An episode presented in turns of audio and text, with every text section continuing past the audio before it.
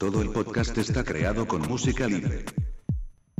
Está accediendo a una zona restringida, por favor identifíquese. Identificación confirmada. Ya puede acceder a toda la información del mejor agente secreto. Bienvenidos todos al podcast 049 de Archivo 007. Mi nombre es Alberto y mi nick en los foros es Clark. Os traemos como siempre toda la actualidad del mundo Bond, pero antes de entrar en materia vamos a dar la bienvenida a nuestro querido Ramón alias El Santo. Hola Ramón. Hola, ¿qué tal? Encantado de estar de nuevo con vosotros. Pues nada, vamos a empezar el programa con las opiniones de nuestros oyentes. Opiniones de los oyentes. Nuestro compañero mexicano Rinoboy 1 escribió, Jo, magnífico podcast de aniversario. La pareja Alberto Bond y Clark muy dinámica, bastante armoniosa. Por otro lado, el debate estuvo de lujo con la incursión de Joan. Me encantaría que ustedes tres hicieran otro debate también sobre Skyfall una vez que ya se haya estrenado el fin. Sería muy bueno. Y como siempre, mi simpatía al siempre ocurrente Mariano 007, el cual tiene en nosotros su club de admiradores. Quiero mi chapa. Uy, estoy muy lejos, tan lejos que prefiero cederla a alguien que se encuentre más cercano. De verdad, si no les va a costar un riñón, sí que es que fui el primero.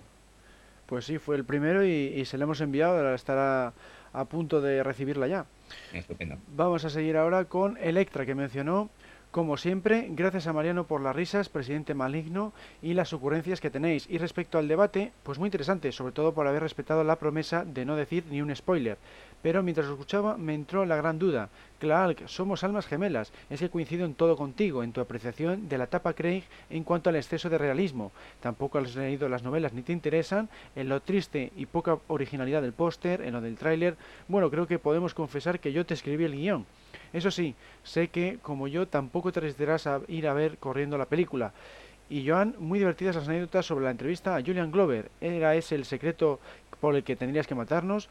Lo dicho, muy, muy interesante, ánimo y ya espero con ganas el próximo que hagáis. Pablo Arrieta desde Facebook escribió, una gran celebración se acaba de realizar. Archivo 007 cumplió cuatro años de grandes podcasts con un podcast muy entretenido, sobre todo por el debate de Skyfall muy bien llevado, pero aunque por otra parte estoy muy extrañado por el póster de la película, muy oscuro y muy fuera de otros afiches que hemos visto en la franquicia.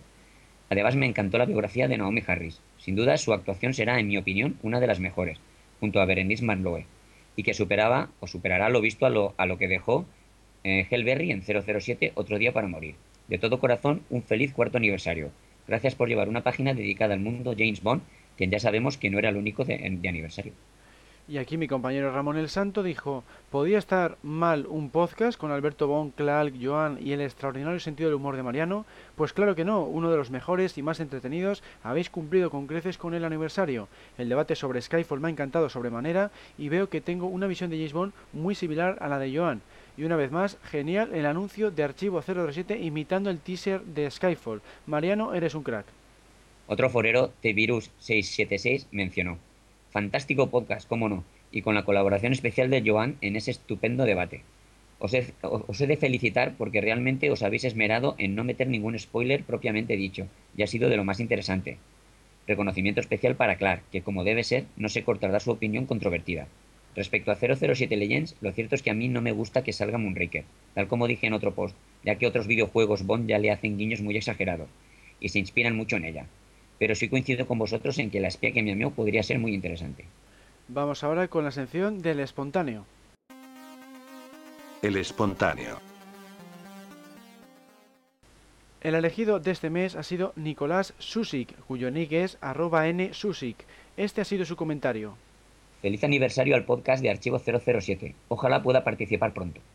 Gracias Nicolás por pasarte por Twitter y por seguirnos también por Facebook. Os recordamos a todos que aparte de nuestra web, que es archivo007.com, tenemos un foro llamado Foros 007 en la dirección www.archivo007.com barra foros y también disponemos de una cuenta de Facebook, otra de Twitter y otra de Google Plus. Cualquier comentario que nos dejéis en estos sitios podrán aparecer en esta sección del espontáneo.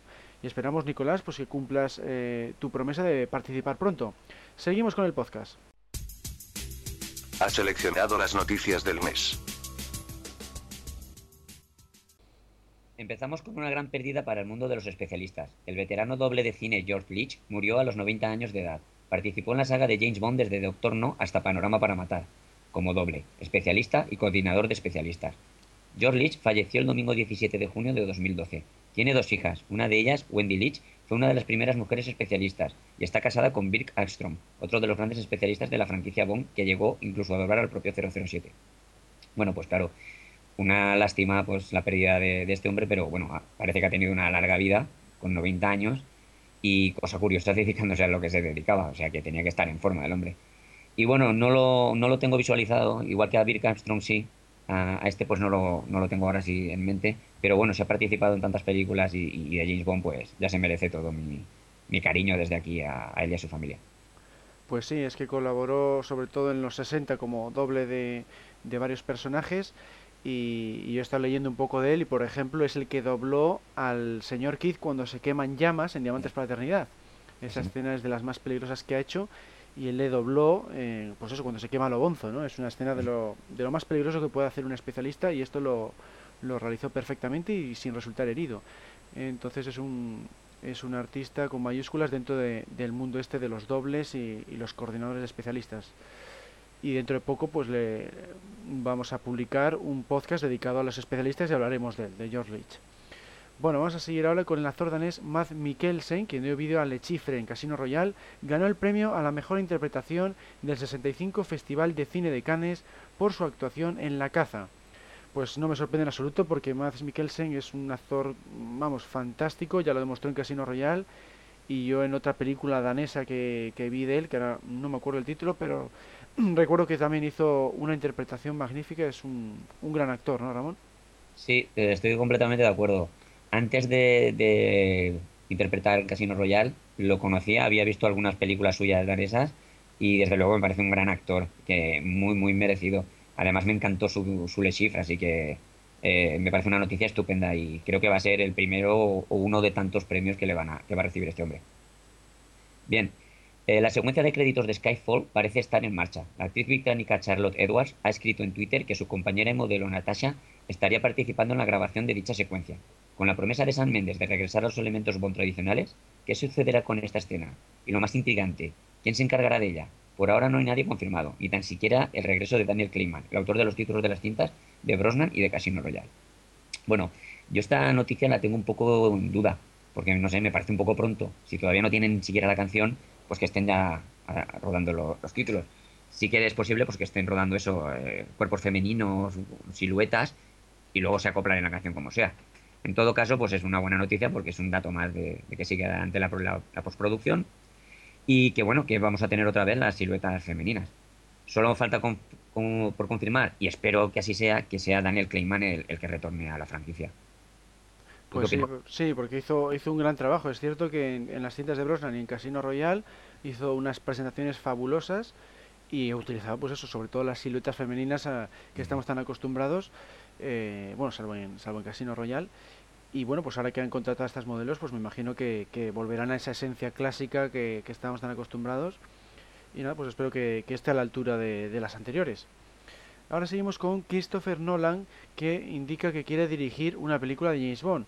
En el último número de la revista Empire, el director de las tres últimas entregas de Batman, Christopher Nolan, habló sobre sus próximos proyectos y reveló que le gustaría dirigir una de Bond, pero advirtió que tendría que ser la situación adecuada y el momento adecuado en su ciclo de cosas. Pues sí, me imagino que, puede ser complicado porque claro, hace, no suelen coger a directores de mucho prestigio. Igual la, excepción ha sido el reciente Sam Mendes, pero generalmente la franquicia de Bond siempre hemos dicho que es unas películas de productor más que de director y, que los productores siempre, siempre tienen la última palabra en todo. Y claro, pues Christopher Nolan igual tiene un estilo demasiado personal para, para la franquicia Bond, ¿no, Ramón? Sí, estoy completamente de acuerdo contigo. A mí me encantaría que fuera Christopher Nolan porque me encanta como director, no solo por las películas de Batman, sino por todas, prácticamente todas las que ha hecho y creo que podría hacer una muy buena película de James Bond, pero como tú dices, tendrían que darle rienda suelta, que hiciera lo que quisiera en el guion, en la producción, en la dirección, y lo veo muy difícil en, el mundo brócoli. Si funciona ahora con San Méndez, le han dejado y hace su propia película y es un éxito, pues quizá sea el principio de un futuro en que se coja directores con más personalidad y se les deje actuar, pero lo veo muy difícil. Ya digo, me encantaría, pero si le dejaran realmente hacer la película que quiera hacer. Se han revelado nuevos detalles del nuevo videojuego 007 Legends. En primer lugar, se ha dado a conocer que contendrá cinco misiones. mientras que la sexta prometida por el tráiler aparecerá un tiempo después, como contenido descargable gratuito. Se cree que esta sexta misión será Skyfall. También se dio a conocer en la feria de videojuegos E3 de Las Vegas que una de, estas misiones inspira en Octopussy, añadiéndose a la de Moonraker y Skyfall. Bueno, yo últimamente estoy muy desconectado de los videojuegos, pero siempre me alegro que haya cualquier cosa relacionada con James Bond eh, pues que, salga adelante. Y el mundo de los videojuegos, que es lo que está petando últimamente y es lo que más de moda está, pues ahí tiene que estar James Bond y con éxito. Así que me encanta, me parece una noticia genial y espero que sea tan bueno pues como, como algunos de los, de los que ya conocemos. Pues sí, a ver, a ver si está a la altura de, anteriores, sobre todo ese GoldenEye mítico de la Nintendo 64, de la que hablaremos luego, por cierto. Y, a mí me gustó mucho el último que hicieron, de uno de los últimos, el Bluestone, eh, me, gustó bastante, aunque igual no es de los mejores de su género, pero sí que estuvo bastante bien y, bastante fiel a las películas. Y Johnny, si, si consigue meter películas como Octopus y Moonraker, que, que nunca han tenido un juego decente, pues puede ser fabuloso, ¿no? Disfrutar de, de las escenas más clásicas de la saga.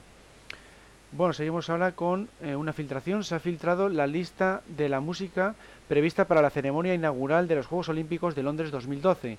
En ella se encuentra el famoso James Bond theme, así como artistas como Queen o los Beatles. El evento tendrá lugar el 27 de julio. Pues no me extraña en absoluto, porque si hemos dicho que Daniel Craig había rodado unas escenas, o que va a rodar unas escenas, para, para los Juegos Olímpicos, pues por supuesto, mm, durante el concierto que, que habrá, pues tiene que sonar James Bond porque es uno de los temas clásicos eh, tanto del cine como de, la bandera británica, podríamos decir, ¿no? Sí, y yo creo además que supongo que el James Bond theme sonará en el momento en que, si es verdad lo que se ha dicho, pues acabe el, el corto que, que pondrán en ese en que se ha hablado que la reina manda a Daniel Craig como James Bond a, a cuidar de los juegos, digamos, pues supongo que llegará un momento en que acabe el corto, el helicóptero real se acerque o, baje al, estadio y supongo que en ese momento sonará a tope el tema de James Bond y aparecerá Daniel Craig, es lo que me imagino, y que por eso está incluido. Y es un momento que yo no me voy a perder, vamos, y, estoy seguro que me voy a emocionar y creo que todos los fans de James Bond se van a emocionar, porque en su 50 aniversario eh, estaba cantado. Tiene, tiene que hacerse algo así y va a ser genial. Puede ser espectacular porque además es la, un evento así de James Bond en real, ¿no? No es una película, no es un rodaje. Es Exacto, que, se ha dicho Daniel Craig. En realidad no es Daniel Craig el que va a presentar, sino James Bond. Claro. O sea que en este momento lo interpreta él. Si hubiera sido hace unos años, hubiera sido Pierce Brosnan. Claro, eso es. Eh, bueno, el canal de televisión G4 clasificó a GoldenEye 007 como el octavo mejor juego de la historia. El mítico videojuego de 1997 se alejó de los clones de Doom y revolucionó el género de los disparos en primera persona. Bueno, como te has dicho, ya hemos comentado antes que desde luego es un juego mítico. Yo en aquella época pues no, jugaba y la verdad es que no he tenido la suerte de jugarlo, pero por lo que os he oído a vosotros, pues debió de ser genial y vamos, es que creo que ha creado historia y ha creado escuela. Así que me alegro mucho, pues eso, porque el octavo puesto de la historia, aunque la historia de los videojuegos digamos sea más o menos reciente, pues es un puesto muy importante. Pues sí, sí, no, es un juego que estamos cada, cada ciertos podcasts, estamos leyendo noticias de premios que le otorgan, porque ese fue revolucionario y, y, sentó las bases de muchos de los juegos que estamos jugando ahora, de Call of Duty o todos estos actuales de Medal of Honor y demás, tienen ideas que, que empezaron a, a, salir aquí en, en, el año 97 con GoldenEye. Entonces me parece estupendo que le sigan premiando porque, porque fue fabuloso. Yo tampoco pude disfrutar de él, pero siempre toda la gente con la que he hablado sobre este juego, pues que fue fabuloso, que muy entretenido, que se manejaba muy bien, eh, tenía todo, todo perfecto, ¿no? Y es una pena pues que solo saliera para Nintendo 64, porque si hubiera salido para PC o para otras consolas, pues más gente hubiéramos disfrutado de él. Pero esa es, esa es la pega que, que, tuvo el juego, que era exclusivo de esa, de esa videoconsola. Bueno, vamos a pasar ahora a la noticia del mes. La noticia del mes. Hoy tenemos con nosotros ni más ni menos que a Daniel Craig. Su representante se ha puesto en contacto con nosotros por correo electrónico porque el actor quería contar su experiencia en Skyfall a la audiencia española. Hi, Mr. Craig. Hello, my stupid Spanish friend. Eh, pero esta, esta voz me suena. ¿Te acuerdas de mí, fucking freak? Eres, eres el pirata Thunder X. Yes, he vuelto. Prometí venganza y aquí estoy. pero ¿cómo es posible? El email del representante de Craig era lo auténtico. Yes, yes, indeed. Pero yo hacking su cuenta. Soy más poderoso que nunca. Yeah. ¿Y cómo has conseguido entrar en internet? Se supone que fuiste a la cárcel, ¿no? Bueno, he sobornado a los carceleros de la prison para que me dejaran un computer. Les prometí que les conseguiría 5 gigabytes de música gratis al día y aquí estoy, intentando ahora hacking archivo 007. ¿Cómo maldita seas? No hagas eso, hombre, que los fans se quedarán sin información de James Bond en ¿Cómo ahora? castellano. Ahora lo verás. A ver, Foros 007. ¡Hala! ¡Adiós! Oh, no, has desconectado a los foreros. ¡Yes! Y ahora, Facebook. Bye bye. No, Facebook no, que tenemos ahí cientos de fans, hombre. In the fucking machine of the world. Se acabó, tengo que detenerte. ¿Y cómo lo vas a hacer, loser? Me he protegido contra el comando con el que me derrotaste la otra vez. ¡Soy invencible! Pues muy fácil, aquí me aparece tu número de teléfono. Le pongo a buscar en internet. Aquí le está apareciendo, eso es. Te tengo, estás en la cárcel de Chicago. ¡Oh my god! ¡Estoy temblando! ¿Y qué vas a hacer con that information? Pues muy fácil, llamaré al número de teléfono y le salvaré de ti. Hombre, no, hombre, no, no, that's, that's not. No quiero ir al calabozo. Chicago Prison. Hello, ¿hablas español? Eh, sí, no problema. Quería avisar de que Thunder X está hackeando otra vez. Oh my god, ya sabía yo que no debíamos dejarle computer. Ahora mismo le meteremos en calabozo. Thank you, Spanish amigo. Fucking shit, es lo peor de la galaxy. Y tú lo peor de América desde el sheriff JW Piper. Me vengaré, I promised you. La próxima vez te juro que. Eh, eh, what the, what the fuck? Put down the phone, idiot nerd. Oh, yo, la porra eléctrica, no, no. Ah, ay, ay, no. Ay, ay, duele. Ah, no. Problema resuelto, ahora solo falta encender los servidores. El tonto de él lo único que ha hecho ha sido apagarles. Seguimos con el podcast. Me hacía falta saber el reparto de la nueva película de James Bond. Hola, ¿Eh? ¿Quién, quién eres tú? soy el demonio de Internet y te sugiero que visites esta web inglesa. Eh, es que no sé, ¿eh? tiene pinta de que podría tener virus. Bah, seguro que tu antivirus lo para, pero no encontrarás mejor información. Ya, pero es que encima tengo que estar traduciendo todo el rato, no sé, ¿eh? Hola. Vaya, ¿y tú? ¿Y tú quién se supone que eres? Soy el ángel de la guarda de los internautas y tengo la solución a tu problema. No le hagas caso, seguro que te lleva una web con florecillas de fondo. Verás cómo no. Ahí la tienes. Archivo 007, jolín, esto está muchísimo mejor. ¿Qué diseño y qué cantidad de contenidos? Y además, todo en perfecto castellano. Lo tengo claro, me la guardo en favoritos. Adiós, demonio. No, no quiero volver al infierno con Blofeld, no. No lo olvides, entra en www.archivo007.com, la mejor web del mejor agente secreto. Empezamos con uno de los platos fuertes de este mes, el nuevo podcast temático de mi compañero Clark. Es el programa número 31 y habla de las referencias en la saga, ¿no es así? Pues sí, eso es lo que, lo que he hecho ha sido recopilar todos los guiños que aparecen en las películas, ¿no? Tanto los internos como los externos. A los guiños internos me refiero, por ejemplo, que en Muere otro día vemos a Bond sujetando el zapato de Rosa Clef que apareció en Desde Rusia con Amor. Pues es un, guiño hacia la propia franquicia, ¿no? Y otros guiños hay, pues por ejemplo, externos, cuando aparece en un, en un barco el mismo nombre que un barco que existe en la, realidad. Pues ese tipo de, de guiños o referencias es lo que he intentado recopilar a lo largo de, de este podcast temático 31. Y como siempre, pues lo podéis descargar desde el menú superior, media, audio, podcast temático. Sí, además has publicado varios vídeos sobre la novena microcredada, ¿no?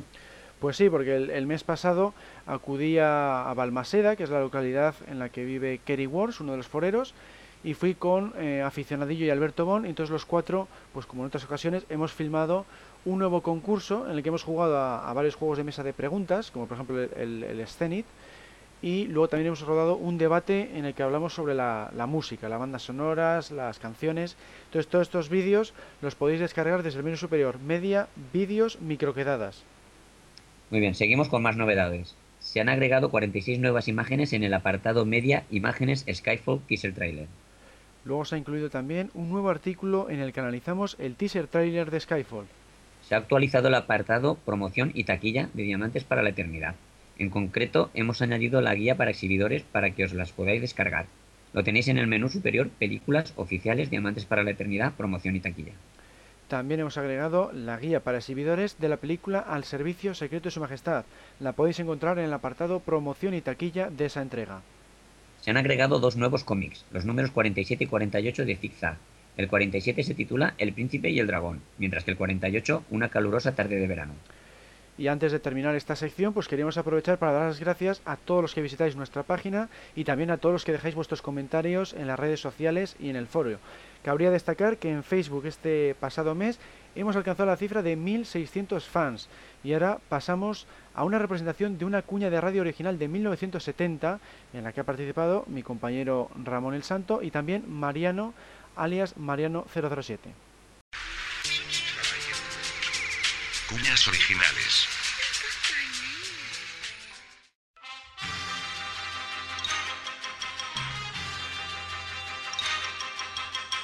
Más dinámico, Más peligroso. más aventurero. Más apasionado. James Bond, el agente especial 007. Ahora al servicio secreto de su majestad. Contra el cerebro criminal más temible del mundo. Ha estallado la guerra biológica. Pero James Bond está aquí para destruir los planes de Spectra. Usted nunca ha visto lo que verá en el nuevo James Bond. Al servicio secreto de su majestad. Muy pronto en los cines. Presentada por CB Films United Artists.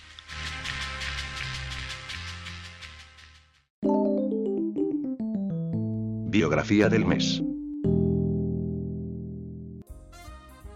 Seguimos con las biografías del reparto de Skyfall con la de Ralph Fiennes. Ralph Nathaniel Twistleton Wyham Fiennes, más conocido como Ralph Fiennes, nació en Ipswich, Inglaterra, el 22 de diciembre de 1962. Era el hijo mayor de Mark Fiennes, un granjero y fotógrafo, cuyo padre era el industrial Sir Maurice Fiennes. Su madre, Jennifer Lass, era una escritora de ascendencia inglesa e irlandesa. Su apellido es de origen normando. Fiennes es el octavo primo del príncipe de Gales y el tercero del aventurero Ranulph Fiennes y del autor Williams Fiennes. Es el mayor de seis hermanos, algunos de los cuales también se han dedicado al mundo del cine. Joseph Fiennes es actor, se le pudo ver por ejemplo en Shakespeare in Love o en Flash Forward. Marta Fiennes es directora, una de sus cintas es Alta Sociedad. Magnus Fiennes es compositor de bandas sonoras. Sophie Fiennes es productora de cine y Jacob Fiennes es conservacionista. Su hermano adoptivo, Michael Emery, es arqueólogo. Su sobrino, Giro Fiennes Tiffin, interpretó a Tom Riddle, el joven Lord Voldemort, en Harry Potter y el misterio del príncipe. La familia Fiennes se mudó a Irlanda en 1973, viviendo algunos años en West Cork y en el condado de Kilkenny. Fiennes fue educado en el colegio St. Kieran durante un año, después pasó a la escuela Newton, una academia cuáquera del condado de Waterford. Tiempo después se mudaron a Salisbury, en Inglaterra, donde Fiennes acabó su periodo escolar en la escuela Bishop Wordsworth. Se interesó por la pintura en el Colegio de Arte de Chelsea antes de decantarse por la interpretación. Fiennes aprendió el oficio en la Real Academia de Arte Dramático entre 1983 y 1985. Empezó su carrera en el teatro Open Air, Regent's Park y también en el Teatro Nacional antes de convertirse en toda una estrella de la Royal Shakespeare Company. Fiennes trabajó por vez primera en la pequeña pantalla en 1990 y luego hizo su debut cinematográfico en 1992 con la película Cumbres Borrascosas, por la que recibió un notable reconocimiento por toda Europa. Su fama internacional llegaría al año siguiente, en 1993. Tras un primer fracaso con El niño de Macon, una cinta con una pobre acogida, fue contratado para encarnar al comandante nazi de la isla de Slinder, dirigida por Steven Spielberg. Fiennes fue nominado al Oscar al mejor actor de reparto, pero no le ganó. Se obtuvo, sin embargo, ese mismo galardón en la ceremonia de los BAFTA, los Oscar ingleses. Además, entró en la lista de los 50 mejores villanos de la historia del Instituto Americano de Cine. Con motivo de interpretar mejor al personaje, Fiennes ganó peso, pero logró adelgazar después. Declaró que se metió tanto en el papel que le llegó a afectar profundamente.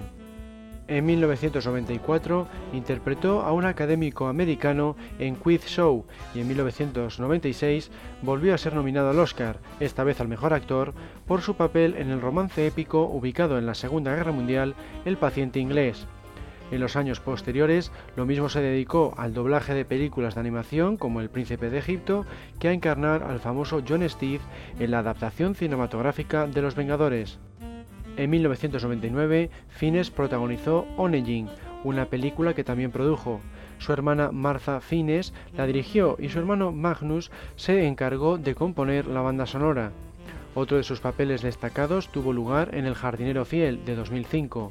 Rodada en Kenia, la situación de la zona afectó tanto al equipo y al reparto que optaron por crear la Fundación El Jardinero Fiel para proporcionar educación básica a los niños de aquellas aldeas. Fines siempre ha estado a favor de la caridad y de hecho es embajador de UNICEF del Reino Unido, colaborando con países como la India, Uganda o Rumanía. Ese mismo año se encargó de dar vida a Lord Voldemort en la película Harry Potter y el Cáliz de Fuego, un papel que volvió a repetir en las tres entregas posteriores. En 2006 obtuvo una nominación al premio Tony por su labor en la obra teatral Faith Healer. En 2008 siguió trabajando en el escenario, siendo el protagonista de Edipo Rey en el Teatro Nacional de Londres. Ese mismo año dio vida al duque de Devonshire en el filme La Duquesa y al protagonista de The Reader. En Tierra Hostil de 2009 y Furia de Titanes de 2010 fueron sus siguientes superproducciones. En esta última volvió a coincidir con Liam Neeson, con quien había trabajado en la lista de Slinder. En el ámbito personal, Fines conoció a la actriz inglesa Alex Kingston cuando estudiaban en la Real Academia de Arte Dramático de Londres.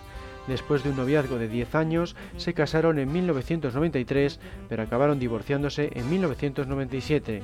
Entre medias, en 1995, mantuvo un romance con Francesca Annis, con quien había compartido escenario mientras trabajaban en Hamlet. Curiosamente fue con esta obra con la que ganó el premio Tony. Después de 11 años juntos, la pareja se separó en febrero de 2006. Actualmente se cree que mantiene una relación con Lady Amanda Harlech.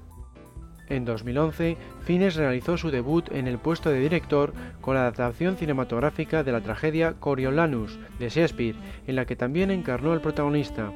Este año 2012 ha participado en Ira de Titanes, la segunda entrega de Furia de Titanes, y ha terminado de rodar tanto Skyfall como Great Expectations, un drama de época basado en una novela en la que un huérfano se convierte en caballero por medio de un benefactor desconocido. Actualmente rueda The Invisible Woman, que dirige y protagoniza un drama sobre la amante secreta del escritor Charles Dickens. Para terminar, veamos algunas curiosidades. Se caracteriza por su rica y delicada voz, así como por la interpretación de personajes misteriosos con pasados igualmente intrigantes. En muchas ocasiones se suele tratar de villanos sádicos y despiadados se situó en el puesto 34 de la lista de las 100 mejores estrellas de cine de todos los tiempos de la revista Empire en su versión inglesa, en 1997. Es el primer actor en ganar el premio Tony por su interpretación teatral de Hamlet en Broadway. Elegido por la revista Empire como una de las 100 estrellas más sexys de la historia del cine en el año 1995. Concretamente acabó en el puesto 33. Recibió el premio William Shakespeare por parte del Teatro Shakespeare de Washington DC. En el pasado lo obtuvieron otras estrellas de cine como Mel Gibson o Kevin Kline. Ganó varios kilos de músculo para encarnar su papel de El Dragón Rojo en 2002. Además, empleaba más de 8 horas para aplicarse el tatuaje. Es miembro del Consejo de RADA, la mítica Academia de Arte Dramático de Londres, en la que estudiaron, entre otros, Judy Dench y Roger Moore. Era reacio a tomar el papel de Lord Voldemort de Harry Potter. Según afirmó en una entrevista, no le habían impresionado tales películas.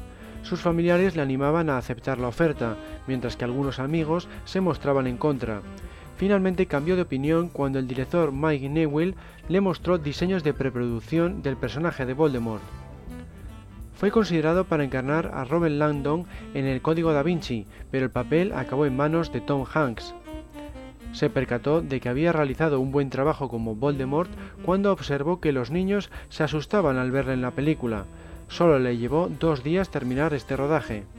Su interpretación del comandante nazi de la isla de Slinder fue considerada la número 61 de las 100 mejores interpretaciones de todos los tiempos por la revista Premiere en 2006. Rechazó interpretar al protagonista del Santo, la cinta de 1997. El papel recayó en Val Kilmer. Es un gran fan del wrestling profesional, también conocido como pressing catch. Es amigo de Liam Neeson, con quien trabajó en la lista de Slinder y en la saga Furia de Titanes. Ha participado en tres películas de ambientación bélica galardonadas con Oscar, En Tierra Hostil, El paciente inglés y La lista de Slinder. Desde Archivo 007 dedicamos este programa a Ralph Fiennes. Esperamos que consiga una interpretación tan excelente en Skyfall como lo ha hecho a lo largo de su filmografía. Aviso, peligro inminente. El debate comenzará en 3, 2, 1. Como en la anterior ocasión habíamos hablado de Diamantes para la Eternidad, ahora le toca el turno a Vive y Deja Morir, el debut de Roger Moore en la franquicia. Se estrenó en 1973 y recaudó más de 160 millones de dólares en todo el mundo, convirtiéndose en la más taquillera hasta ese momento. Además recibió una nominación al Oscar a la mejor canción. Vamos a empezar con la ronda rápida de preguntas, pero antes vamos a dar la bienvenida a Mariano, al que conoceréis como Mariano007. Hola de nuevo. Hola, ¿qué tal? Pues nada, aquí vamos a empezar con la primera pregunta. Pues para ti, Mariano, ¿qué es lo mejor de este filme? Pues yo diría que, bueno, como Roger Moore es mi James Bond favorito y esta es su primera, su primera incorporación a la saga, pues lo destacaría a él sobre, sobre todo, eh, sobre toda la película. Pero si me tuviera que quedar también con alguna escena en concreto, yo me quedaría con lo que más me gusta de la película también serían la, la persecución en lancha, porque me, me parece bastante espectacular. y, y Roger Moore. ¿Y para ti, Ramón? Pues yo me quedaría algo parecido, con el sentido del humor que Moore le otorga al personaje, que todavía no es tan exagerado como en, en siguientes entregas, y que pues marcó una diferencia con Sean Connery y John Lazenby, que creo que por eso le dio el éxito a Moore, porque hizo otra cosa distinta. Y creo que aquí pues todavía eh, resulta irónico y simpático sin pasarse de graciosillo. Pues sí, yo también me quedé un poco con lo mismo, con la, que es el debut de Roger Moore y, y aporta ese toque de, de, humor que luego le caracteriza a lo largo de la saga. Y luego también el elemento exótico de la película, porque le vemos viajando a, pues, lugares poco conocidos, de, incluso dentro de la franquicia, pues porque nunca había ido a Nueva York, nunca había ido, ha ido a Harlem, San Monique lo pone como un país ficticio, una isla caribeña, o sea, en tema de localizaciones es una película que, que cumple. Bueno, y para ti, Mariano, ¿qué sería lo peor? Pues a lo mejor me contradigo a mí mismo, pero igual que he dicho que lo mejor es Roger Moore, digo que lo peor también es Roger Moore. Y voy a explicar por qué. Porque, a ver, entiendo que después de Connery, pues lo único que se podía, no se podía pasar directamente al, al Roger Moore que conocemos. Había que hacer un, un Sean Connery light, por así decirlo, para que no chocara mucho al público. Pero yo que soy un fan de, de, Roger Moore, pues me chocan ciertas cosas de esta película y de la siguiente, que es El hombre de la pistola de oro, que son como, como retazos de Connery. O sea, Roger Moore haciendo cosas que haría Sean Connery, como cuando amenaza a la, a la chica esta de color, que es una espía, que la amenaza Eh, con Rosie matarla. Carver, sí. sí, Rosie Carver. Pues cuando la amenaza a punta de pistola, pues no veo yo a Roger Moore haciendo eso. Veo a Sean Connery, pero Roger Moore eh, me resultaría incapaz verlo en una escena así. O, o que tiene el humor más, más a cuentagotas y, y lo ves a, a veces demasiado serio y, y un, y cier- y un poco incómodo en algunas escenas. No lo veo desarrollado a full. Está como. Es un Roger Moore recortado. Por eso, por eso diría que, que también es lo peor, aunque haya dicho que es lo mejor antes. ¿Y para ti, Ramón? Pues para mí lo peor es que la aventura me parece más un thriller de acción policíaco antidroga, tipo Fresh Connection o algo así. Eh, muy vinculado a- al, Black Exploitation que se llamó el cine aquello de pues, de películas de acción hechas por gente de color. Y que es más una película eso de antidrogas que una aventura para servicio secreto o para la sección doble cero. Yo creo que, digamos, pues vale, descubren que los agentes eh, han sido asesinados por un capo de la mafia, pues ya se encargan los de antidrogas o algo. Pero para que mandas un doble cero, no sé. Me pareció eso una película más policíaca que de James Bond. Sí, sí, la verdad es que sí. Pues para mí lo peor de, de Vive y deja morir, pues es también el exceso de humor, ¿no? Porque incluso las escenas de acción son también muy cómicas, eh, quitando alguna algún trozo en concreto que dices, bueno, pues sí, se nota la sensación de riesgo, pues como cuando está en la granja de cocodrilos, o al final de la persecución de lanchas que se enfrenta eh, cara a cara contra uno de los enemigos.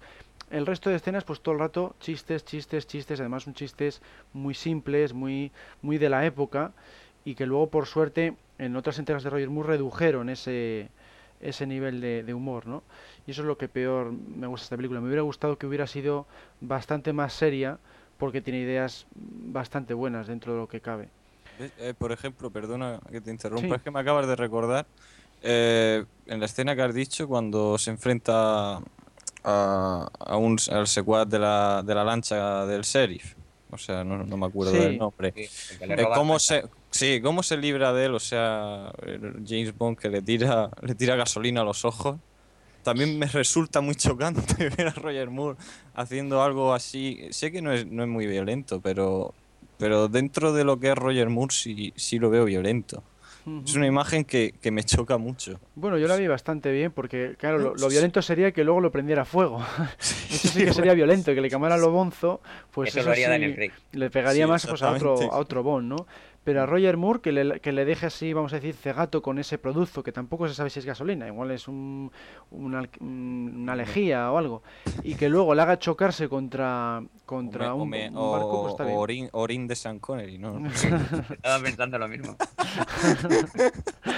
Pues eso, que, que yo al final le vi bastante bien porque dentro de que ya que toda la película tiene muchísimo humor, pues por lo menos que, que las muertes sean serias, ¿no? O que la acción sea un poquito más seria. Bueno, y ahora si tuvieras que quedarte con una escena, Mariano, ¿cuál sería? En escena de acción ya ya he dicho que me quedaría pues con la persecución de las lanchas, pero lo que es escena que se te queda clavada en la mente y aún, y aún no habiendo visto la película, te suena esa escena, que es de esas que yo llamo pues de culto, que todo el mundo sabe o conoce la escena, yo diría que es la de los, la de los cocodrilos, cuando pasa por encima de ellos. Es que la, antes de ver la película me, me pasó igual con Goldfinger, con la escena del láser. Sé que no es tan, no es tan característico, pero me pasó igual que cuando, cuando vi la película y vi esa escena, digo, esto, esto ya lo he visto. O sea, Mm. es algo como, como una imagen así muy, muy famosa, icónica muy icónica. Y, y, y- Sí, la han hecho en todos los documentales y en los trailers y... Sí, sí, sí. sí, pues yo me quedaría con esa, con esa escena. ¿Y para ti, Ramón? Bueno, yo la persecución de lanchas, desde luego. Sobre todo, es espectacular y sobre todo para aquella época, es que es como a mí me gustan las secuencias de acción. Como se hacían antes, rodadas de verdad, sin trucos de cámara ni Sin trucos 20 de... planos, sin 20 Exacto, sin se ve todo perfecto, no hay eh, nada digital, todo lo que pasa pasa de verdad, los saltos son así y, y me parece que quizás sea un poco larga, quizás es un- puede ser un poco excesivamente larga, pero desde luego es espectacular del todo y es para mí es mi secuencia favorita de esa película. Ujú. A mí hay una que me gusta mucho, bueno, no es igual de la más representativa, pero cuando llega a Nueva York y, y Susurro utiliza un gadget que hay en el coche que dispara Sí. un dardo al, al chofer que está llevando a Bond, Mm. pues está curioso el que Bond tenga que conducir sin poder acceder a los pedales. O sea, a mí es una de las Sí. secuencias que más tensión me transmiten de esta película y aunque igual es un poquito corta, podría haberse alargado un poco más porque estaba bastante interesante, pues me, me gustó la originalidad que plantea, ¿no? Conducir el coche desde el asiento de atrás eh, sin, sin poder frenar, ¿no? Está, está bastante chula esa, esa secuencia. Es, es original, pero el, el final es deprimente. O sea, Sí, se estrella a 60 por hora y baja como si nada. Claro, ahí O sea, está, habla- sí, está hablando por teléfono. hace como yo una especie de hace una especie de derrape, pues sí, para chocarse contra los coches aparcados, porque ahí para, para parar tampoco puedes hacer mucho más, No, ya, pero. estás, en, estás en plena ciudad, bueno, Sí, pero podía haberse metido dentro de un escaparate o algo así como suele pasar. por ejemplo, sí, sí, no, también podría haber, igual alguna otra otra solución. Bueno, Mariano, y si tuvieras que quedarte con una imagen, Con una imagen. sí, un, un fotograma, Pues. una imagen. Pues sí, me gusta mucho, eh, sobre todo la, la ambientación vudú de la isla de, de Kananga. Me quedo, me quedaría con, con esa imagen, o sea, todo el rollo vudú y raro. y que realmente cuando empieza la película, pues eh, te- hay, hay ciertas cosas que te crees. eh, por ejemplo, como que reviva el varón Samedí o todos los cultos esos, dices, será magia de verdad. Eh, no sé, todo ese estrambotismo, todo e- me, me parece muy exótico. ¿Y para ti, Ramón? Bueno, yo me quedo, mi imagen, eh, y más de esa película es James Bond, Roger Moore, vestido completamente de negro, en esa secuencia precisamente, con, con la cartuchera debajo de- del sobaco y con un Magnum 44. Yo, Que, yo claro, que eso, James Bond y encima Roger Moore, Ahí yo está, lo tengo ahí grabado, porque era, es el, el arma de Harry el Sucio, el arma más potente del mundo. Y James. Bond pues lleva, suele llevar pistolas pequeñas de espía y tal. Y me acuerdo que cuando, antes de ver la película, vi la imagen de Roger Moore, todo así de negro, con el pistolaco aquello, con el revólver aquello, me quedó impactado y me encanta esa- ese momento y esa secuencia.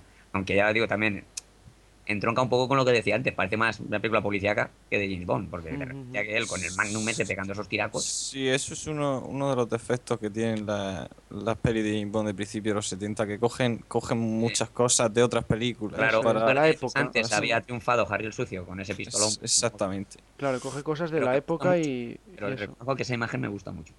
Claro, entre, entre eso de la pistola que viene de Harry el Sucio, lo que decimos de que todos los enemigos son negros, pues que viene del Black Exploitation, ¿no? Mm. Pues eh, es todo un poquitín todo lo que era famoso en aquel entonces. Claro, la, la droga, tráfico de drogas y todo. Claro, y eso es lo que, bueno, quieren mezclar el espionaje con otros temas y, bueno, pues a veces no sale todo lo bien que debería, ¿no? Bueno, yo con la imagen me quedo al la- el fotograma de ver a Roger Moore en esa isla rodeada de cocodrilos. A mí me, me impactó mucho porque eh, empiezas a ver la secuencia y dices, ¿cómo va a salir de ahí si está todo el agua infestada de cocodrilos, ¿no? Y claro, dices, pues va, a- usar el, el reloj que tiene Imán para traer una barca. Y ya cuando ves que falla, eh, te transmite muchísima tensión, ¿no? Porque es una situación bastante pele- peleaguda y, bueno, como habéis dicho, pues una de las más icónicas de esta película. Es lo, lo que más me viene a la cabeza cuando piensas esta película, pues probablemente sea eso, la granja de cocodrilos. Mm. Bueno, y en cuanto a gadget, aquí no hay don- mucho donde elegir, pero bueno, ¿con cuál te quedarías, Mariano? Hombre, pues eh, por por estilo, o sea, por estilo me quedaría con el con el reloj imán, obviamente. Tampoco es que haya mucho, está el cepillo micrófono. bueno, perdón, cepillo de Morse. micrófono. De Morse, sí. Y Morse, bueno, y limpia zapatos también. Y, bueno, que me quedo con el reloj imán, pero eh, tampoco le veo mucha utilidad. O sea, em, un reloj imán, pues, ¿para qué? O sea, Claro, sí, sí. no, lo veo inútil. Para, quitarle- bajar, para para bajar quitarle- cremalleras. Y para quitarle las cucharillas del café a M. También, sí. Para pasar el rato, porque por lo que es la misión, bueno, estuvo bien que en la granja de cocodrilos a punto está de atraer una barca eh, con ese imán y casi, pues si no llega a estar atada esa barca, pues lo podría haberlo conseguido, ¿no? Pero vamos, Pero y- yo tengo una pregunta, a lo mejor quedo como un inculto, pero es que no la sé. Eh, una barca de madera que tiene de, de, man- No, de no, magnético. es que tiene donde, donde apoyas los remos, donde apoyas los remos son, Ah. son metálicos, sí. los- Vale, vale, vale. De hecho, se ve la película que giran se ve, sí. y Sí. entonces a partir de ellos como que la trae. Luego ya, claro, por supuesto la fantasía de que un imán tan potente no existe, porque muchísimas... Sí, es más, de hecho, en, en. Cazadores de Mitos Eso es. repararon un reloj, o sea que lo cargaron con 70.000 imanes, era un reloj gigante, Sí, sí, sí, sí. y, y no, no, No no desviaba podía ni la bala. desviar una bala. Sí, sí, sí, eso lo probaron. Pues pusieron en el trayectoria de la bala, pues como no sé cuánto era, 10 kilos de imanes o no sé cuánto, Sí, sí. y ni con esas, ni un solo milímetro. Eso es pura, pura ficción. Bueno, Ramón, ¿qué gadget elegirías? También el, el reloj, me imagino. Pues sí, claro, porque la otra opción, que es el cepillo, pues Claro, es que no. que no lo veo. Vamos, que lo paran en el aeropuerto y eso que es un cepillo morse y anda, ¿ves? Claro. Anda, ves tú que eres espía, pero español. Claro, Solo le Entonces- falta una calculadora. claro. Entonces el reloj por eso, porque no hay otra gran cosa. Eso Y es, no, sí. es chulo, el reloj chulo ya está bien. Y, y el detalle ese del principio de bajarle la cremallera a la, a la chica y que ella diga qué suavidad, pues está, eso está bien. Está, gracioso. Y Sí. luego además que se os está olvidando la, la sierra con la que se salva al final. O sea, gracias al reloj. La, sierra del reloj para mí es lo que más me gusta, porque eso sí que es verdaderamente útil y lo demuestra al final, que consigue liberarse de la cuerda que ata sus manos. Entonces el, el reloj es lo que le salva la vida en el desenlace y, y además me parece fantástico porque instauró la moda de que Bond tenga un gadget en el reloj, que hasta entonces solo Mm. se había visto el reloj de Red Grand en Desde Rusia con Amor. No había habido más relojes con gadget. Entonces, Sí, es cierto. este es el primero que dices James Bond con un reloj con gadget. Y luego se utilizó mucho, sobre todo en la época de Roger Moore y la de Pierce Brosnan, casi todos tenían algún tipo de aparato, ¿no? No, creo que en, en Operación Trueno él llevaba uno que era como un contador Geiger, ¿no? Sí, creo que sí. Sí, es bueno, sí es verdad. Ahí me parece que puede ser. Es que no Sí, sé si Pero también- bueno, no, no era un gadget. o Exacto, sea, eso en el mundo de James Bond sí. es un gadget de andar por casa. Eso Claro. es una calculadora. Sí, sí, no, simplemente era eso, lo de lo del reloj. Y entonces esto pues lo que lo que instauró fue eso, el, el- la fama de los relojes de James Bond. Sí. Bueno, y ahora en cuanto a personajes, Mariano, ¿con cuál te quedas? Pues eh, eh, con bueno, con un personaje en realidad. Sí, uno en concreto. Eh, o sea, me gustó mucho el tema de que de que Kananga y Mr. Big al principio eh, creas que son dos personas diferentes y que luego al final descubras que, que es un rollo de Kananga, que es el mismo que se disfraza y tal. Esa imagen me chocó, me chocó mucho porque no sé, no me lo, no me lo esperaba y me pareció chocante. Y además, eh, cuando con las apariciones de Mr. Big, cuando, cuando lo ve y él se presenta todo sibarita y le contesta, los nombres son para las lápidas, amigo. o sea, Sí. que le corta el rollo Bond completamente. Yo creo que me quedaría con ese personaje, aunque no sea real, Mr. Big, que es Kananga disfrazado, me quedaría con, con ese personaje. ¿Y tú, Mariano, con, este Vamos Ramón, a- con quién te quedas? Pues yo me voy a quedar con un personaje, pero no por negativo, ¿eh? no por positivo, sino un personaje que me marca, pero El lo contrario. Exacto. Sheriff JJ Piper, que yo creo que como James Bond siempre es el que lo inaugura todo y el que es el principio de todo, yo lo veo a este personaje como un antecedente del Jar Jar Binks de la Guerra de la Galaxia. personaje gracioso que no viene a cuento, que molesta, que igual en aquella época tuvo su gracia, desde luego, y más eh, en la época Moore. Pero que visto después ha envejecido mal. Ese personaje es inaguantable. Claro. Yo es Y es cierto, horrible. Y es cierto que en, en Vive Deja Morir hay, hay partes que me río. sí, aún en, se la, en, la, en la siguiente ya sí que es Ya está Es. En esta el acento y tiene algo de Jimmy Boy, llamar Jimmy y esas cosas y el Llama a mi cuñado. es- es sí. ya británico inglés y esas cosas que dice, vale. Pero es un poco tonto ese personaje. y, uf, Sí, sí. Pues sí, lo curioso es además que tuviera éxito, porque es que no pega ni con cola en el mundo del Yo- espionaje ni, yo creo- ni en la saga. yo creo que fue por la época. Igual es eso, que, que en esa época pues eh, había muchas series de eso, de, de típicos maleantes que les persigue el sheriff, que les persigue la policía, eh, y entonces pues igual en esa época encajaba, ¿no? Pero es sorprendente que luego llegara a hacer dos películas, es el único personaje cómico que repite, o sea, es increíble. la Bueno, lástima es que no repitieran la tercera, pero para matarlo. para matarlo, ¿no? Nada más empezar. Nada más empezar, pegaran ¿no? siete tiros. que fuera el que pega el tiro del gun barrel, entonces ya le matas en el primer segundo. Ahí mismo. Bueno, pues yo con personajes me iba a quedar con Kananga, porque es un villano que yo, ese sí que le veo a la altura de la franquicia, igual que el resto de la película tiene muchos altibajos y en general el personaje Kananga, que si tiene ese doble, ese doble personalidad, vamos a decir, entre Mr. Big y él, luego que es súper elegante porque es diplomático, eh, tiene cierto carisma, es original, dentro de lo que cabe tiene, tiene elementos que están yo creo que a la altura de la saga. Y luego el plan de regalar droga para hacerse con el mercado, pues también lo veo curioso. Igual mm, no es la mejor temática para el espionaje, lo del narcotráfico, pero bueno, ya que escogieron el narcotráfico, pues esas ideas que tiene de trasladar la droga y demás, más o menos yo creo que cumple con lo que se espera de, de un villano Bond, ¿no? Y me, me gustó cómo lo, cómo lo interpretó. Bueno, en cuanto... eh, ¿sí? eh, un momento, que en favor de todo esto que estamos metiéndonos también con la película, también hay que recordar que la novela ya hablaba ya era de ese tema. O sea, que no es exactamente. Digamos que la Sí, culpa que- un poquito es de Fleming, en este caso. Sí, sí, es que el narcotráfico es una- un tema, vamos a decir, un- universal del siglo XX. Lo Por que pasa es que no en- es en la película solo, sino que se basaba. Eh, en la novela, eso es. novela ya salía el vudú y. es, es de las pocas cosas que, que se mantiene de la novela, porque todo lo demás lo inventaron los guionistas. Y entonces, bueno, el tema del narcotráfico, pues nosotros, claro, en el ámbito del cine, pues tuvo mucha fama, sobre todo en los 70 y los 80. Sí. Entonces aprovecharon esa novela que trataba de ese tema, pues para lanzarla en la mejor época posible, que era, que era los 70.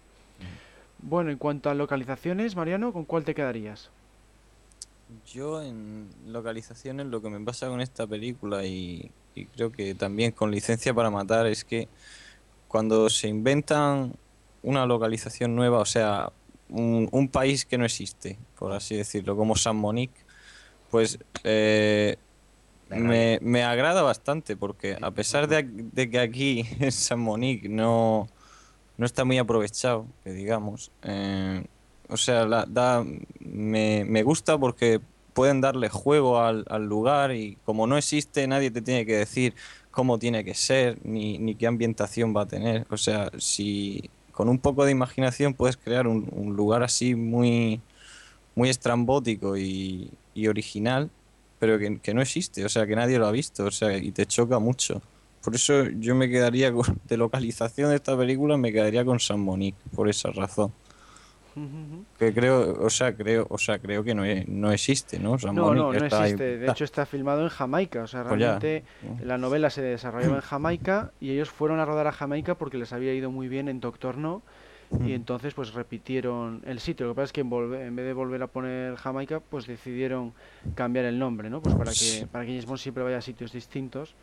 Ahí, esa es la cosa. Ese es el- Bueno, y Ramón, ¿tú? Bueno, antes de decirlo yo, yo tengo que estar... O sea, a mí no me gusta que se inventen sitios. No, porque creo que James Bond es un héroe irreal, pero en el mundo real no es Batman en Gotham o Superman en Metrópolis. Y, y me da rabia cuando se inventan un sitio, pero bueno, aparte de eso.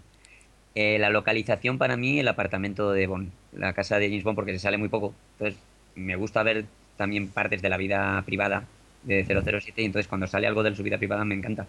Y aquí, pues que empiece la película en su apartamento, detalle para verlo, pues me gusta mucho. Con la, con la Nespresso esa que tiene. Exacto, la Nespresso esa que inventa. Y además me parece una localización muy curiosa porque me parece una forma como una carta de intenciones de, eh, de presentar a Roger Moore, al James Bond de Roger Moore, decir, eh, este James Bond es más irónico, más divertido. Porque si pensáis, eh, Sean Connery se presentó elegantemente con smoking, plan chulo y ligando.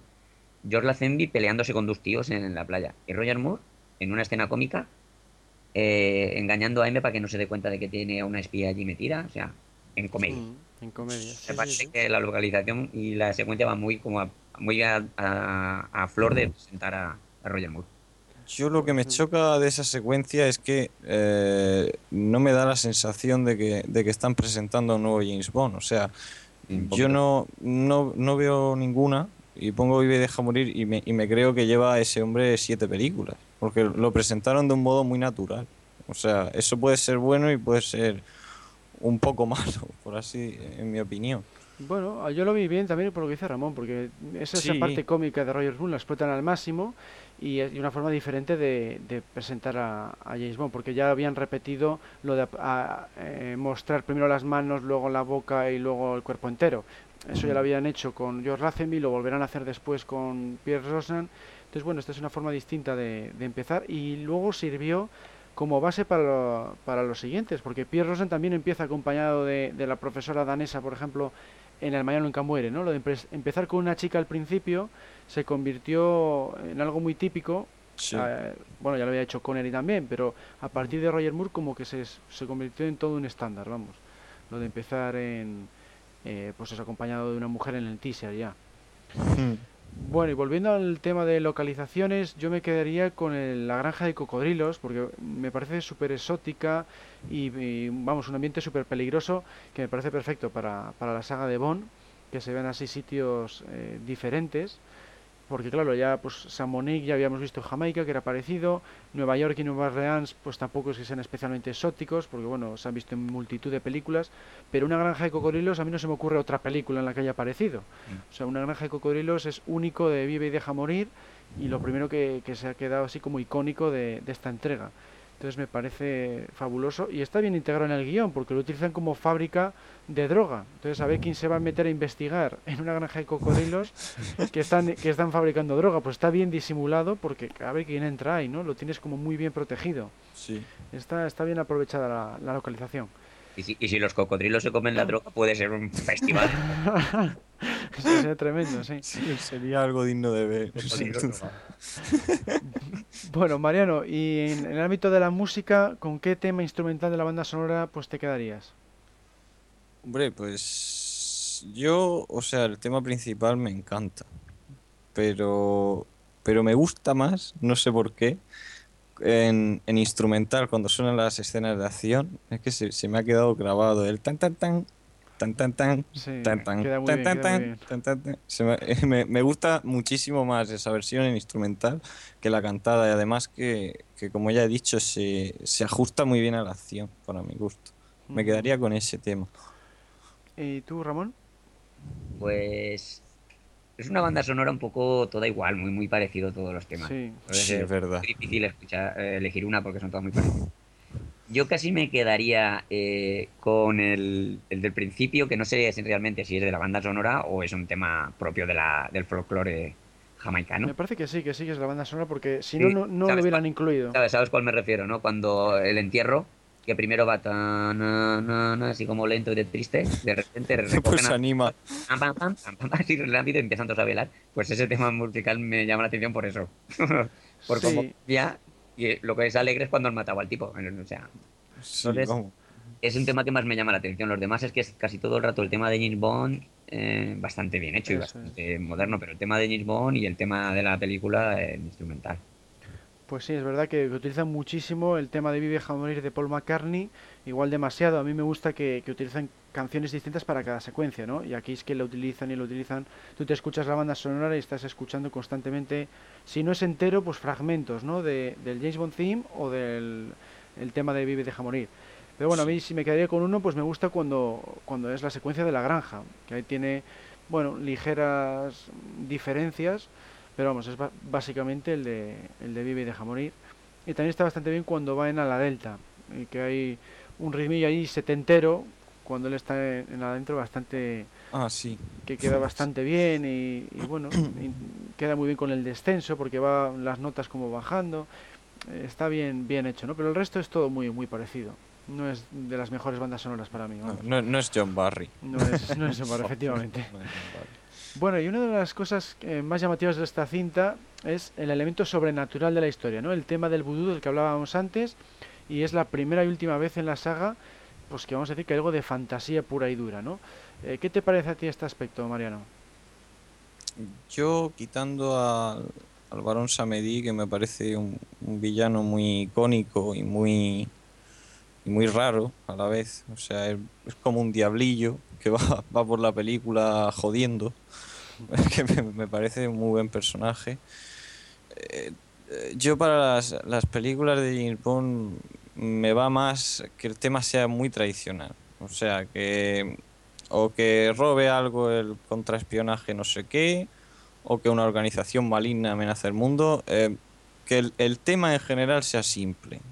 O sea, no, no me gusta que, que metan, metan cosas así, como de, de, otras, de otras películas, como ya hemos mencionado antes. Mm, Me gusta más que, que sea James Bond y, que no metan cosas así raras. Es como si metieras a James Bond a cazar fantasmas. Pues Claro. no.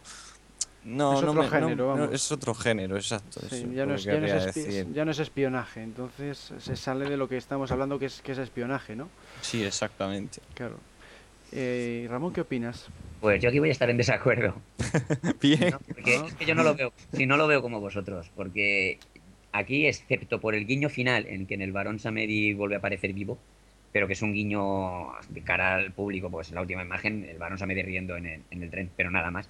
No veo elementos fantásticos, o sea, veo eh, todo lo que se ve en la película puede ser causa de las drogas, algo así. Y me gusta porque están en Jamaica y el doctor Kananga, Mr. Big, utiliza el folclore y le- los miedos del pueblo para mantenerlos alejados de la plantación de vudú, o sea, de la plantación de, de opio, de droga.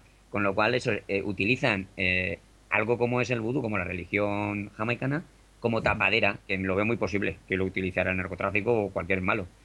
Y como no le veo esa, esa fantasía, o sea, yo no veo muertos vivientes, ni veo que pasen cosas extrañas, simplemente pues eso juega, por ejemplo, la agente de campo, Rosie Carver, que es de toda la vida de allí y es supersticiosa, pues ve el sombrerito aquel y se asusta, y James Bond lo tira como diciendo, esto no es nada. Para él no, porque es occidental. Entonces lo veo eso, que es como una superstición, pero que no hay elementos fantásticos. Bueno, pero hay, un, hay una escena en concreto, bueno, yo diría que dos. eh, por ejemplo, cuando Solitaire con las cartas adivina la llegada de Bond, que va a llegar en avión y demás, eh, que traerá la destrucción. Ahí sí que está adivinando el futuro, o sea, ahí sí que hay fantasía. O cuando le, le pegan un tiro en la cabeza al, al varón Samedí y parece que la tiene de cristal y se, y No, se pero- mira así para arriba. Como Pero dice. que Bueno, No, es un mi- muñeco, hace- es un pero, muñeco. pero gira con los ojos. Y, Y lo de, lo, lo de las cartas, bueno, él sirve para que luego gaste una broma, porque para lo que le sirve, luego James pone todas las cartas de la misma manera y la engaña. Bueno, sí, luego la, la Bond es engaña, capaz ¿no? de vencer hasta el vudú. Claro, sí, sí, sí, sí.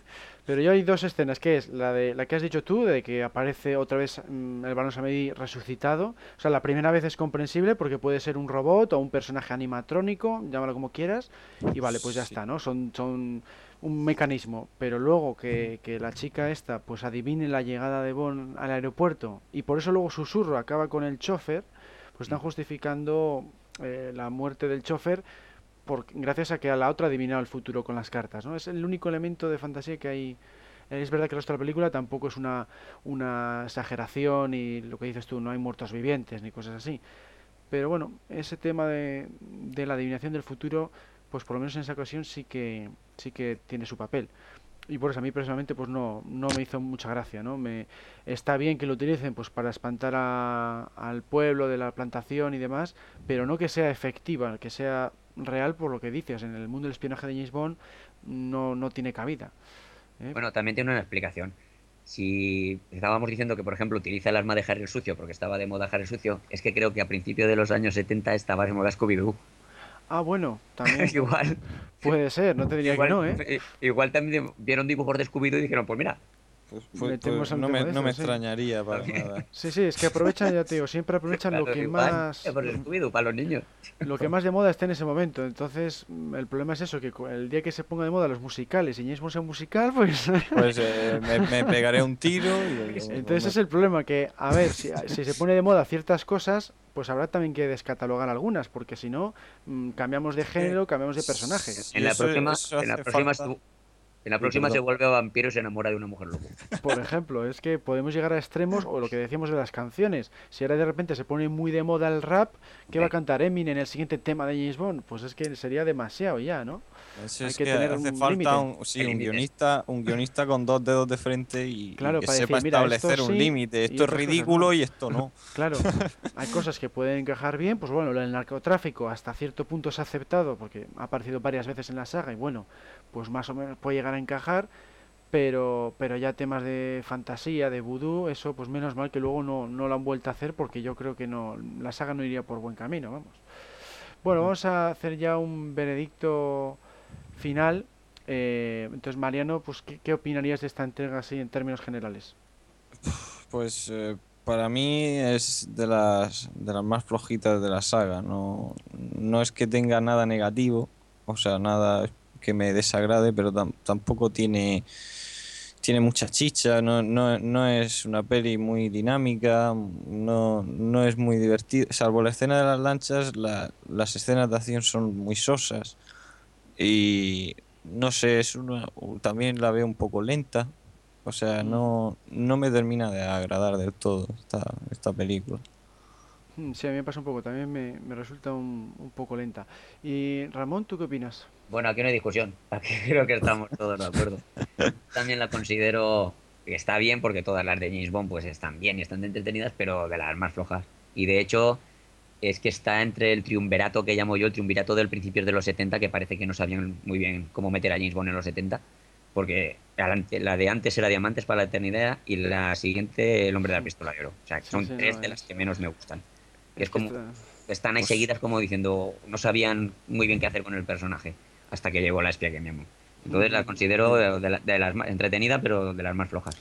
Con la espía que me amo dijeron, vamos a volver a James Bond y punto. Ya lo ves. Ya Y, lo ves. y aparte que echaron al guionista de estas tres, entonces se notó también que es un guionista, es un guionista distinto y claro, al cambiar de el del escritor, pues se notó, yo creo que lo que más se notó probablemente fuera eso, que estas tres que estamos hablando, pues era Tom Mankiewicz y entonces pues hizo las tres el mismo el- la misma persona y eso se nota, que, que tienen muchas cosas en común y entre ellas lo que yo más criticaría y por lo que para mí está entre las peores es su excesivo humor, un humor muy simple además, que no tampoco es que sea que te destroza además las escenas de acción, toda la tensión que podría haber en la escena del aeropuerto, por ejemplo, pues queda eliminado porque está por ahí la anciana que está que es una alumna de pilotaje, o sea, cualquier escena así un poquitín que una dar JJ Piper. Claro, luego está lo del el sheriff, que te destroza un poquitín la escena de lancha. Siempre hay elementos que te están fastidiando las escenas de acción, salvo dos o tres, como la que decía yo de la granja de cocodrilos, que más o menos es seria durante todo el tiempo, y, la del chofer de cuando llega a Nueva York, que matan al chofer y tiene que conducir Bond sin, sin acceder a los pedales. Esas son igual de las dos, tres escenas que hay por ahí, que verdaderamente son serias, pero el resto todo tiene chistes, chistes, chistes y por esa razón a mí pues no me hace mucha gracia, al igual que lo que hemos hablado ya de, del tema del vudú. Y el guionista Tom Mankiewicz es norteamericano. Qué curioso, qué curioso. Claro, y Oh. por eso pues se nota que quisieron, yo lo que querían era recuperar el recuperar el mercado americano que habían perdido en el servicio secreto de su majestad. Sí, fue un fracaso. O sea, el que tuvo taquilla, pero fue la que menos recaudó en América. Entonces, para eso recuperaron a Connery y por eso cogieron a un guionista americano para, para recaudar taquilla. Y estas películas que estamos diciendo, aunque a nosotros nos parecen pues eso, muy flojas a día de hoy, en su día tuvieron bastante éxito de taquilla en general. ¿eh? No fueron taquillazos como Moonraker, pero sí que tuvieron bastante taquilla en América, porque por eso, porque estaban ambientadas en América, en Las Vegas, en Nueva Orleans y con personajes típicamente americanos. Entonces, claro, eso yo creo que ahí cometieron el error, ¿no? De que fueron a por el mercado amer- americano y se olvidaron del resto del mundo. Sí, de, de hecho iban a poner de, de James Bond a un americano, al, al John Gavin. Por este, eso, pues fíjate, al John Gavin iba a ser Bond en Diamantes para pues, Eternidad, o sea, eso- iba a eso ser hubiera- eso hubiera sido una calamidad. ya. americano ya 100%. y Eso es lo que están, claro, yo también les entiendo, son películas que valen mucho dinero y tienen miedo luego de no recuperarlo. Entonces tienen que ir a lo seguro porque es una apuesta muy fuerte. ¿eh? Bueno, y para terminar, siempre terminamos con la misma pregunta, una pregunta que a Ramón particularmente no le hace gracia porque no le gustan los rankings. En este Bueno. caso, menos. en este caso menos. Bueno, Mariano, ¿qué, qué puesto ocuparía en tu ranking personal? Es que yo los rankings, o sea, no, no es que no, no es que no me guste. No, déjame acabar.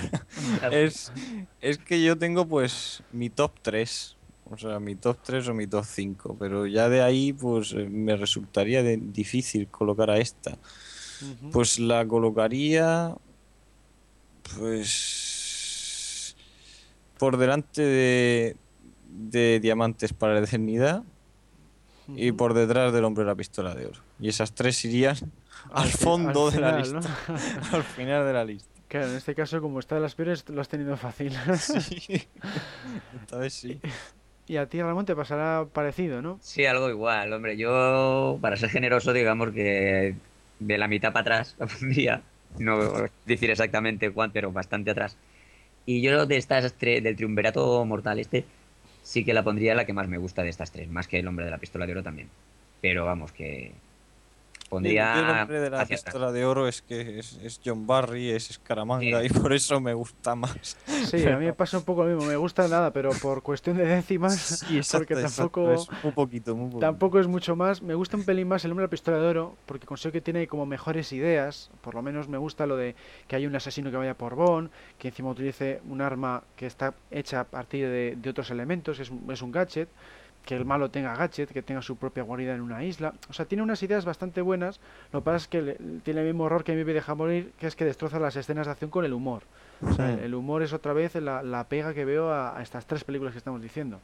Entonces yo esta, la de Vive, deja morir, que es la que nos ocupa ahora, pues para mí estaría también detrás de, de las 12 primeras. Eh, De hecho yo hice un, un ranking hace tiempo con un, un podcast que hice que se llama Opiniones y fui poniendo el, el ranking mío y a, mí- la mía aparecía en el puesto 14, Vive, deja morir. O sea, de las 22 a la 14, porque por lo menos sí que es verdad, me resulta más entretenida que otras.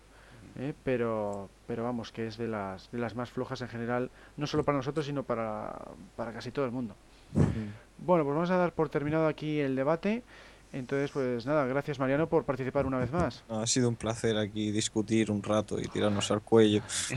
Siempre viene bien. sí descargas tensión no Sí.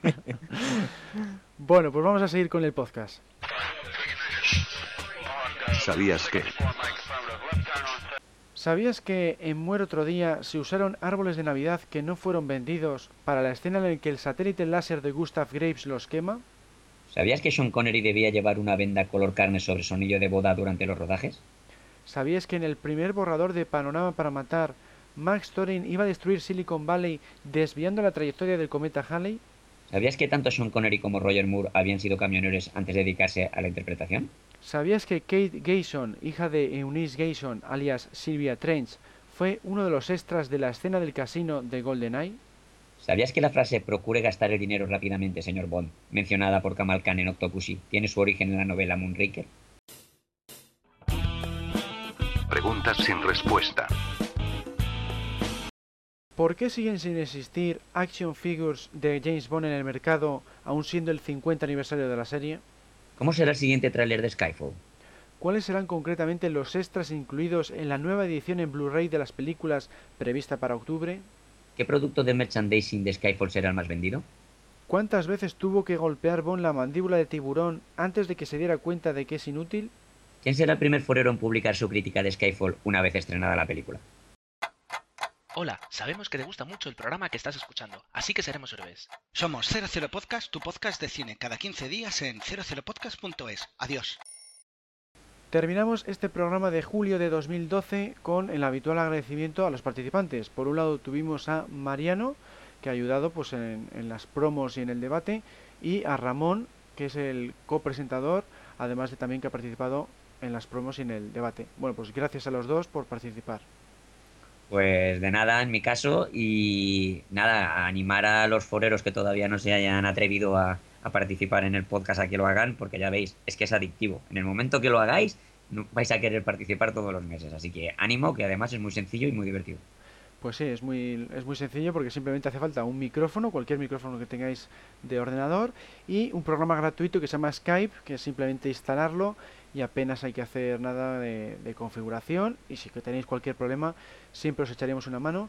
Nuestra dirección para participar es podcast.archivo007.com y si no lo podéis decir también directamente pues a través de nuestras páginas eh, que os recordamos son www.archivo007.com el foro está en www.archivo007.com barra foros y luego tenemos nuestras cuentas de Facebook, Twitter y Google Plus. Un saludo a todos y hasta la próxima. Cerrando sesión. Sesión cerrada. Que pase un buen día y tenga cuidado con Quantum. Está en todas las partes.